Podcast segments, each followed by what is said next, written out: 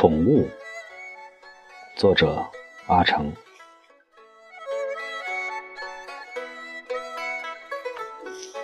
金先生有六十多了，就喜欢个动物。解放那年，家里还养了条狼狗。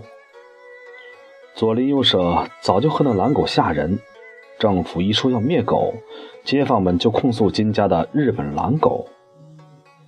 金先生紧着解释，家里的这条狗是蒙古狼犬，跟日本不沾边儿。但蒙古狼犬也是狗，在灭之列。一锁子套走，脖子上还系着金先生磨得油腻柔软的勒头。金先生藏着悲苦好几年，回魂往街门口站，就恍惚觉得。狗又来蹭自己的腿，伸手虚摸摸，什么都没有了。金先生于是就养了只猫，很平常的品种，毛色黄白相间，像虎。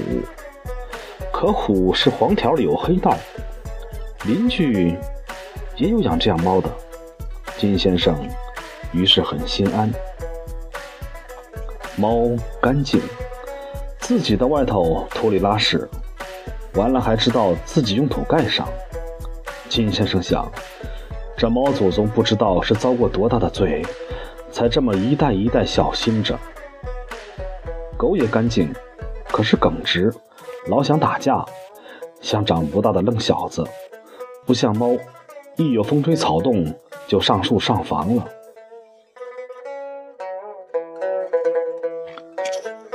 猫洗脸，一只爪子举着，动脸，舌头舔来舔去。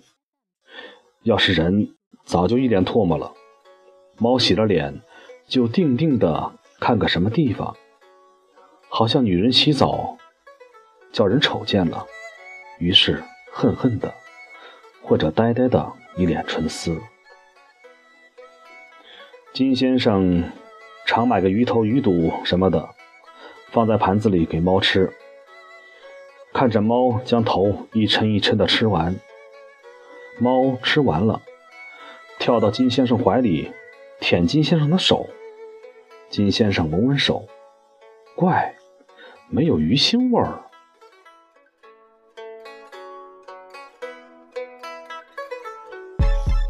三年自然灾害的时候，金先生实在是拿不出东西给猫吃。急昏了头，喂了猫一回树叶，猫恶心的在门肚子上蹭嘴。金先生苦笑：“唉，猫知道上树，要树叶子，还用得着我操心吗？”猫自己跑了。金先生担心了几天，后来想，跑了就跑了吧，别让人吃了就行。猫不仁义。这上头就不如狗，狗不嫌家贫，儿不嫌母丑，可气节当不了饭呐。倒是不仁不义，兴许活得下来。一个畜生能怎么着呢？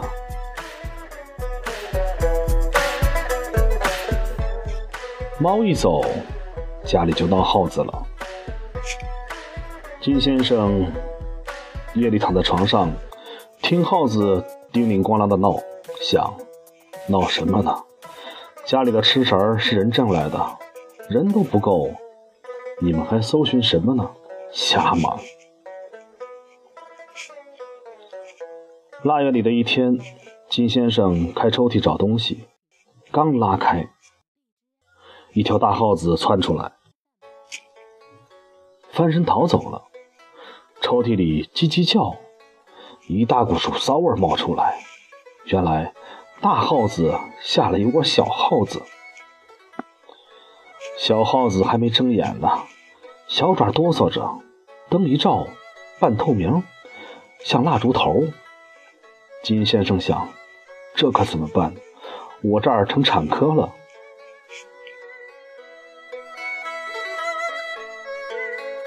金先生怕小耗子冻着，就很小心地把小耗子们挪到自己床上靠炉子的一边放好。一回身，瞧见大耗子在桌子底下瞪着自己。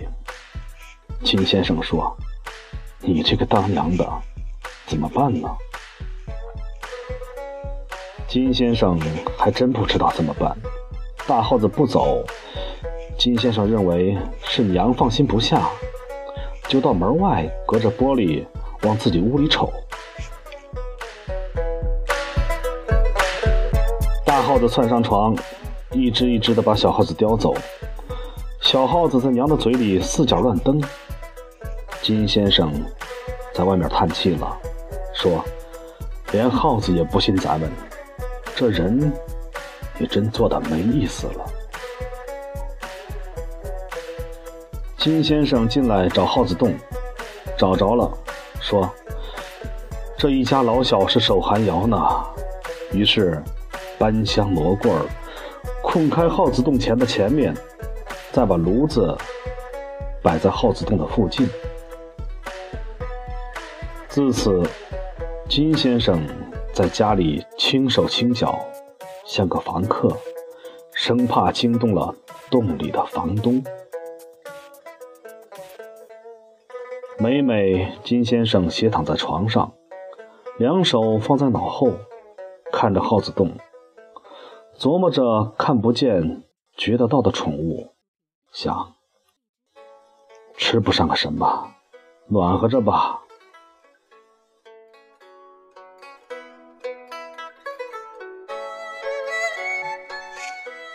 冬日的阳光照进来，金先生睡着了。